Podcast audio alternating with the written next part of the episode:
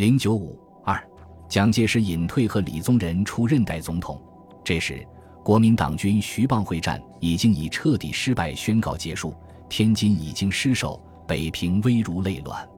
国民党内许多人明知无法战斗，只有对和谈存有一线希望。尽管毛泽东的条件十分严峻，主和的空气有增无减。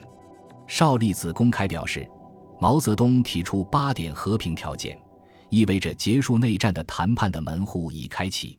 他相信，毛泽东的条件不是完全不能改变的，而国民党统治区社会上各种民意代表的和平运动更是层出不穷。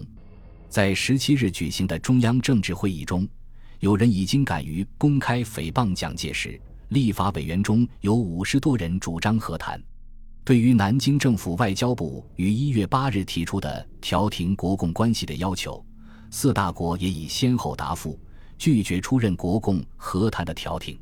同时，蒋介石对桂系的军事压力也存有顾虑，于是决心下野，让李宗仁到前台主持和谈，自己转入幕后操纵政局。此前，白崇禧接蒋介石复电后，即邀张群、黄绍竑去汉口晤谈。一月八日，蒋介石即命张群前往，黄也同行。张传达讲的旨意，于如果隐退，比对于和平究竟有无确实把握；于欲隐退，必由自我主动。对白崇禧提出警告。张群旋赴长沙会建成前后，即回南京复命。白崇禧与蒋闹翻，以事成骑虎，即与黄绍竑商讨对策。白虽长于军事，有小诸葛之称，但对政治并不内行。为了在政治上有活动的余地，即主张李任公一向反蒋。他团结有一些民主力量，与共产党也有交情，不如请他到武汉来主持政治，我们专管军事，这样就不怕了。即请黄前往洽谈，如李不在。即设法与中共联系。十四日，黄绍竑写信给李济深，红旗日应邀抵汉武见兄。谦认为蒋决不轻易下野，必须更进一步表示，发表宣言，公布蒋氏罪行。如再不悔悟，即以武力解决。为此项宣言一发，急需有军事行动之准备，而事前尤以与中共方面取得谅解与合作方为有利。特托红为其全权代表。负责向公报告并与中共驻港负责人洽商联络，自请公向中共中央通告武汉反蒋经过及以后决心与行动，请中共中央转至华中当局与武汉当局成立军事谅解，以免误会，商定以后共同作战之计划。建兄认为时机紧迫，早日得到中共答复，宣言即遂发表，军事立刻行动。若迟延十日。将得从容布置，殊为不利。临行并郑重表示，欢迎中革会迁入武汉，绝不维护南京宪法法统，拥护新政协解决国事。黄绍竑到香港时，李济深已前往解放区，黄即设法与中共驻香港的负责人联系，经向中共中央联系，中共中央得知白崇禧联络反蒋，即复电要白崇禧派刘仲荣为代表。由信阳到郑州沿途去找刘伯承接头。据学者杨奎松研究，当时黄绍竑经黄其祥接洽，和潘汉年会谈，黄对潘蒋、白以决心和平，并与蒋系已成敌对，但桂系军力在华中只及蒋系的三分之一，城前虽可联合，但如不得中共配合，仍无成功可能。黄并且说，美国驻华大使秘书傅金波前已表示。美国认为蒋不下野，和平不能实现，即美元也不能解决危机，故美以决心不介入中国内政。因此，桂系反蒋决无美国背景。杨元引一九四九年一月二十日文艺志著生电说，与此同时，李宗仁见到毛泽东一月十四日声明之后，也通过刘仲华秘密转告中共上海方面的代表，说明他已派人到武汉去。要白崇禧将武汉让给中共，并联合程潜一同动作。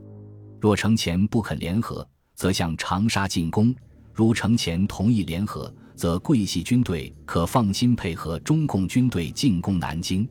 李特别转告白崇禧，不要因他在南京而有所踌躇。同日，毛泽东为周恩来、李克农起草的复潘汉年的电报答复黄如下：中共对时局的态度以及毛主席十四日声明，任何方面均可照此声明去做。南京集团是主要内战罪魁，李、白对内战亦负有责任。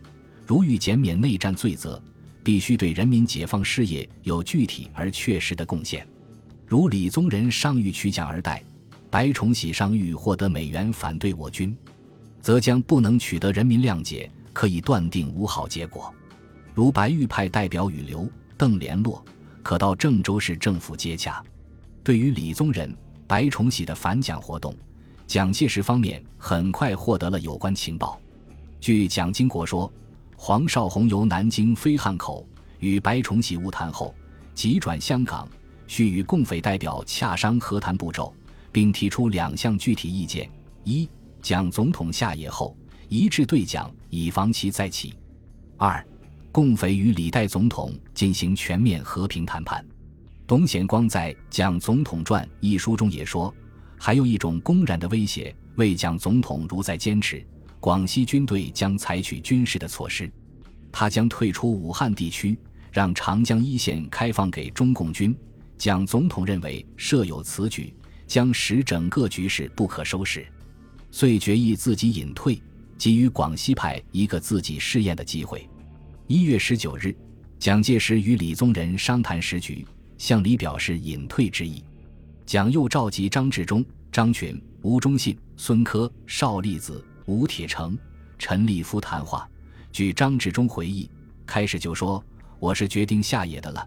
现在有两个案子，请大家研究。一个是请李德林出来谈和，谈妥了我再下野；一个是我现在就下野，一切由李德林主持。”半晌没人说话，蒋就一个个的问。记得吴铁城曾说：“这问题是不是应该召集中常会来讨论一下？”蒋愤然说：“不必。”我现在不是被共产党打倒的，是被国民党打倒的。我再也不愿意进中央党部的大门了。最后他说：“好了，我决心采用第二案，下野文告应该怎样说？大家去研究。不过主要意思要包含，我既不能贯彻戡乱的主张，又何忍在为和平的障碍这一点？”二十一日下午，蒋介石又召集国民党中央常务委员会临时会议，宣读了下野的文告。把总统职务交给李宗仁代理，国民党的孤臣孽子 C.C. 分子谷正刚等痛哭流涕。国民党的失败随着蒋介石的下野已成定局，国民党是自己打败了自己，失败的痛苦也只是自作自受罢了。所以外界传述蒋介石的话时，变成了国民党不是被共产党打倒的，是被蒋某人打倒的。当天。蒋介石即飞离南京，前往杭州，转赴奉化家乡。蒋介石在一九四九年一月二十一日发表的宣布隐退的文告中说：“中正自元旦发表文告，倡导和平以来，全国同声响应，一致拥护。乃失于艰寻，战事仍然未止，和平之目的不能达到，人民之徒叹何有奇迹？因决定身先隐退，以济米战消兵。”解人民倒悬于万一，原特依据《中华民国宪法》第四十九条，总统因故不能逝世时，由副总统代行其职权之规定，于本月廿一日起，由李副总统代行总统职权。假令共党果能由此觉悟，霸占沿河，拯救人民于水火，保国家之元气，使领土主权克真完整，历史文化与社会秩序不受摧残。人民生活与自由权利确有保障，在此原则之下，以致和平之功，此故中正心相助导以求者也。由蒋介石方面代拟的李宗仁文告，也宣布李代行总统职权。本来李宗仁所要求的是蒋辞职隐退，李正明继任，但蒋最终仅给以代行的名义，为自己留有余地。同时。蒋介石仍保留着国民党总裁的身份，他不仅要用他的影响力，也要用这个身份来继续指挥国民党余部。当然，在隐退之前，他对军政各方面都做了布置，以便在幕后继续指挥。本集播放完毕，感谢您的收听，喜欢请订阅加关注，主页有更多精彩内容。